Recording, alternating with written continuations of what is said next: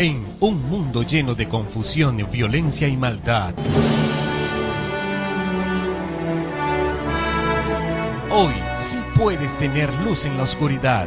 Aún sí hay esperanza. Por eso te invitamos a escuchar la antorcha profética, donde recibirás la única y verdadera profecía ante este tiempo final. Entérate de lo que realmente debes hacer para salir victorioso sobre Babilonia, la bestia, su imagen y su marca.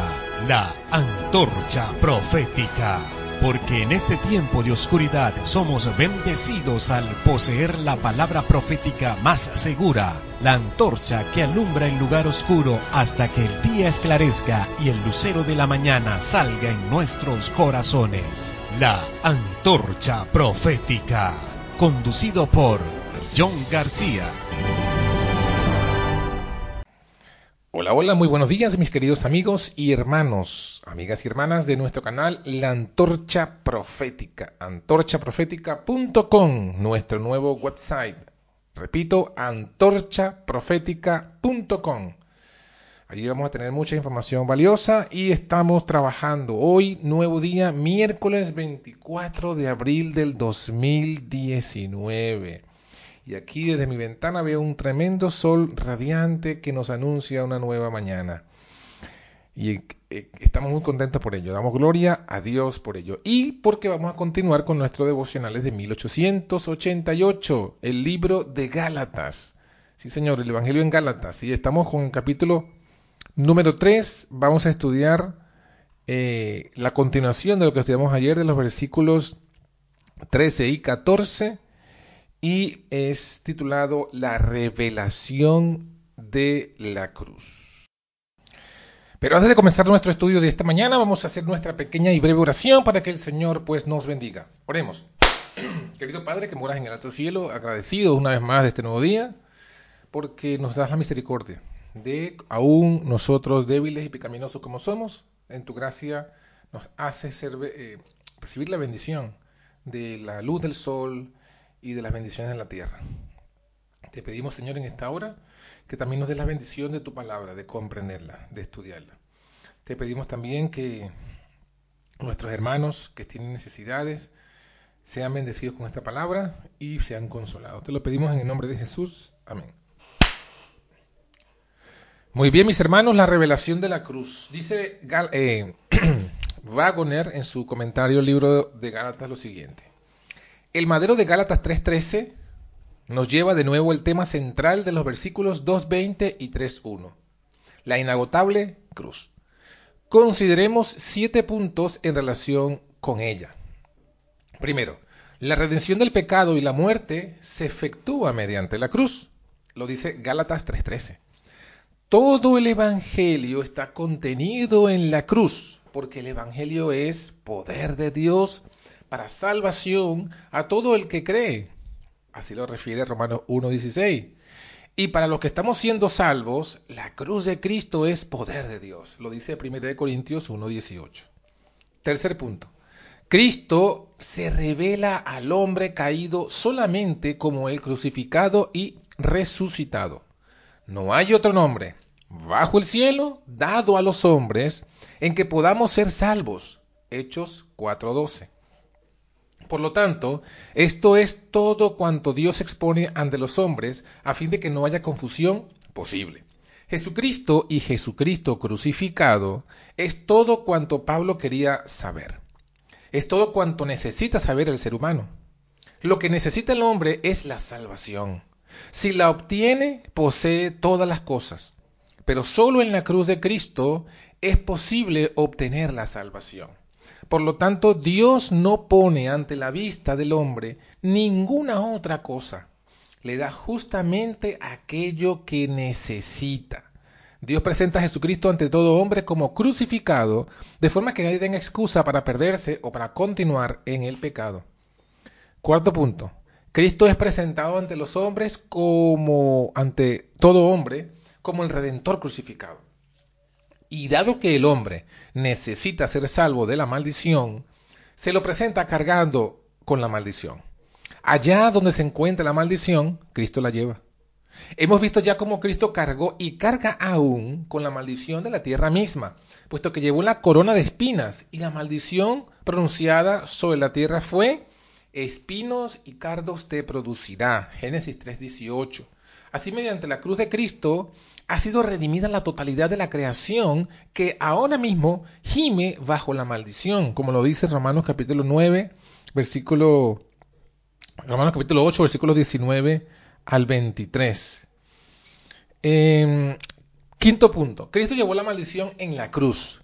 El que colgara de aquel madero indica que fue hecho maldición por nosotros. La cruz simboliza no solamente la maldición, sino también la liberación de la maldición, pues se trata de la cruz de Cristo, el vencedor y conquistador. Sexto punto. ¿Alguien podrá preguntar de dónde está la maldición? Respondemos, ¿y dónde no lo está? Hasta el más ciego la puede ver, si tan solo está dispuesto a escuchar la evidencia de sus propios sentidos. La imperfección es una maldición. Sí, constituye la maldición. Y encontramos imperfección en todo lo que tiene relación con esta tierra. El hombre es imperfecto y hasta el plan más elaborado de los que diseñan en la tierra contiene imperfección en algún respecto. Todas las cosas que podemos ver se revelan susceptibles de mejoramiento, incluso aun cuando nuestros imperfectos ojos no se aperciban de la necesidad de, de tal mejora. Por ejemplo, cuando Dios creó el mundo, todo era bueno en gran manera. Ni Dios mismo vio la posibilidad alguna de mejorarlo. Pero ahora todo es muy diferente. El jardinero lucha con empeño por mejorar los frutos y las flores que le encomendaron. Y si es cierto que hasta lo mejor de la tierra revela maldición, ¿qué diremos de los frutos defectuosos? De las yemas marchitas, de las hojas y tallos enfermos, de las plantas venenosas? La maldición consumió la tierra por doquier. Séptimo punto, ¿debiéramos desanimarnos por ello?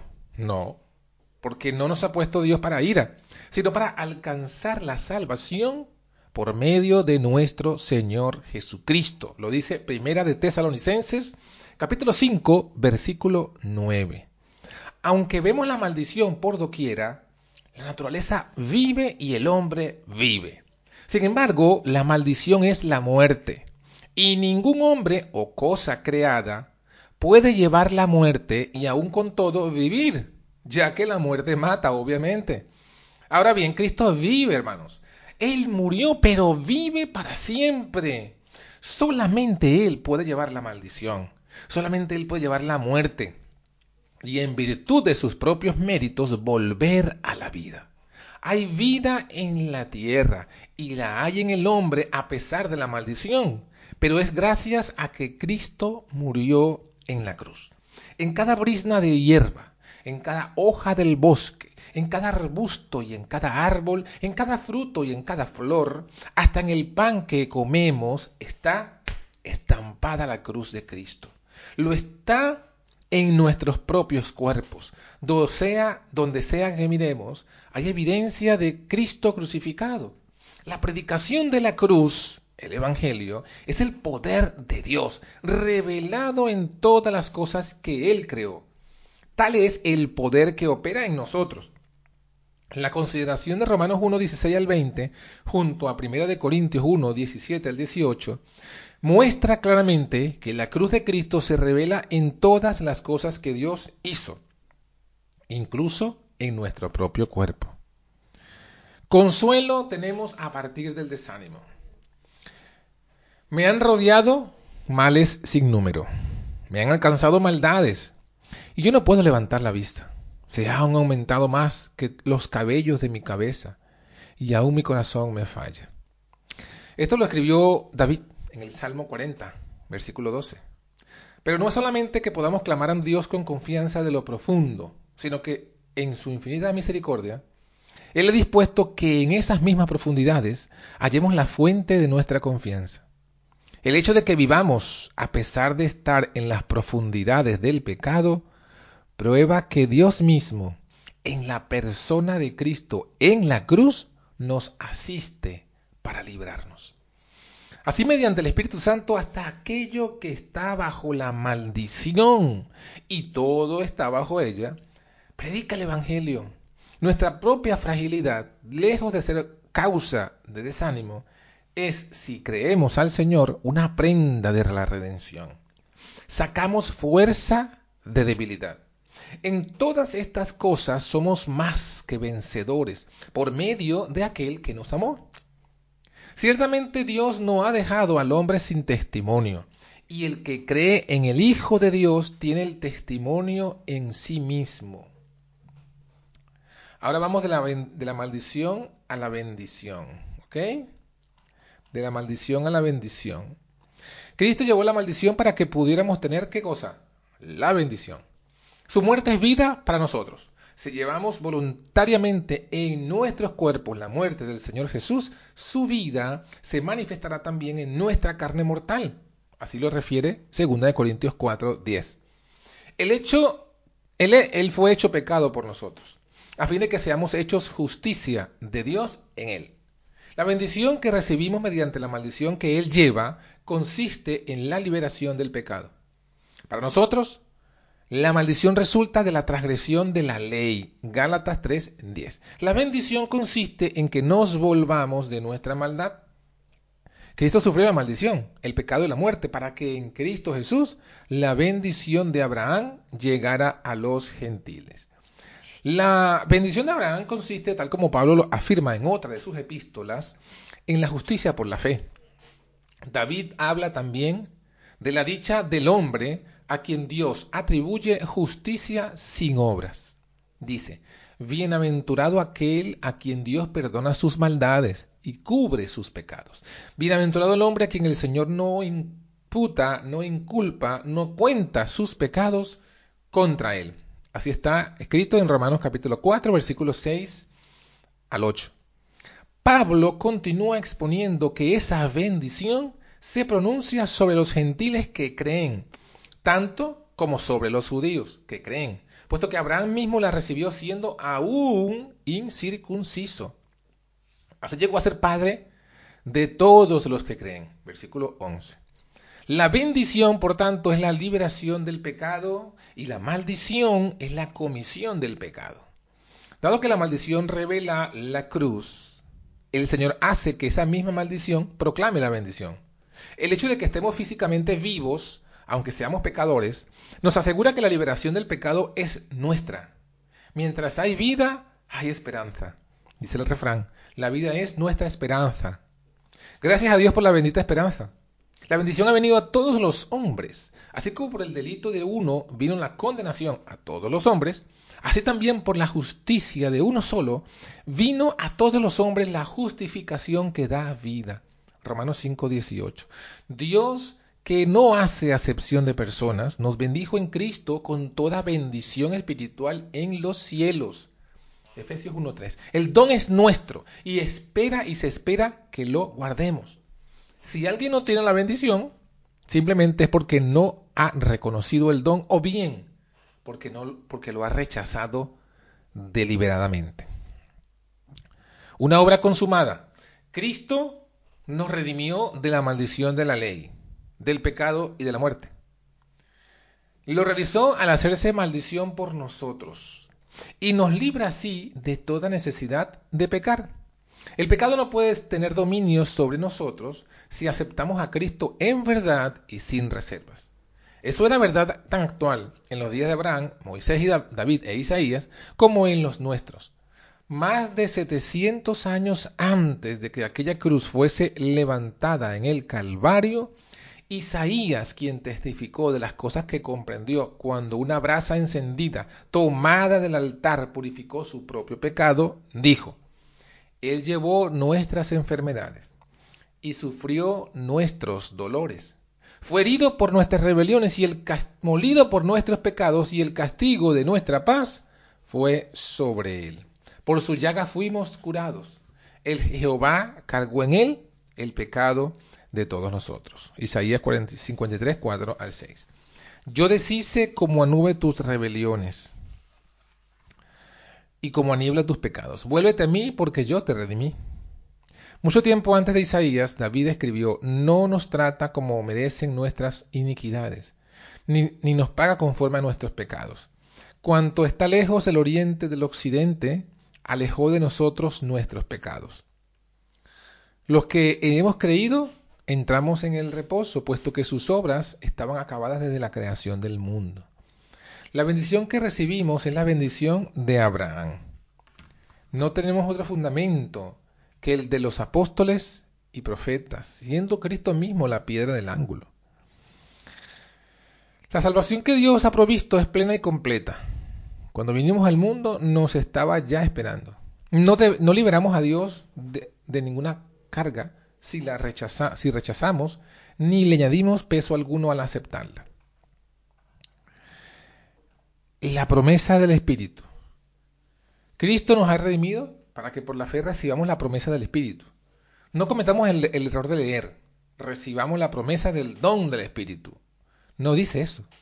Y no significa tampoco eso, como veremos enseguida. Cristo nos ha redimido.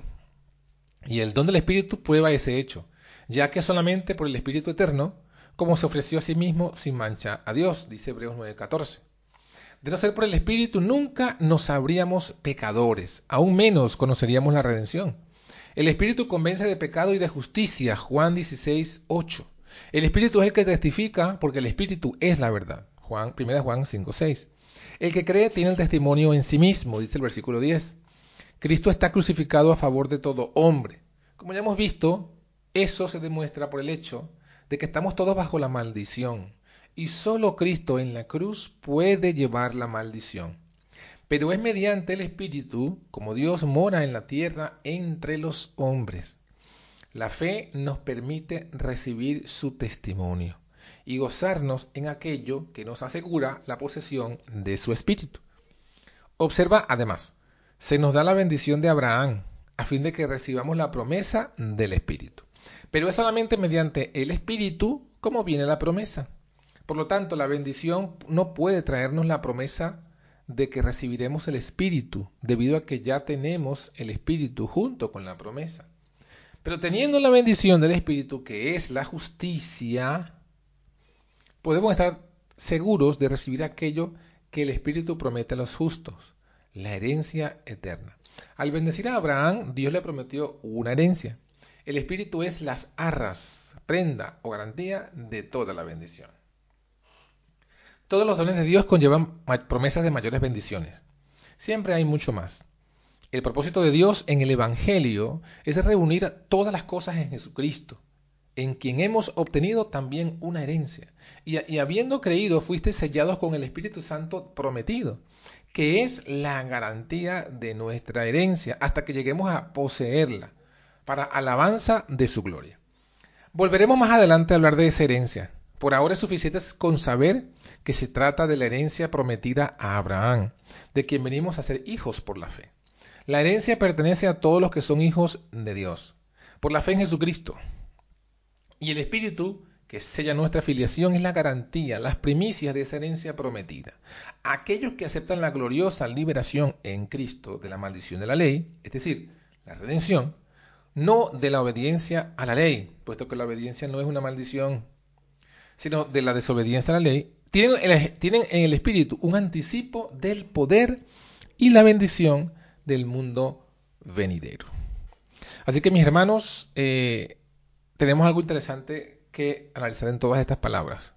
Podamos comprenderlas, podamos ver cómo eh, la bendición y la maldición están disponibles para todo el que crea la bendición. La maldición ya es algo que traemos.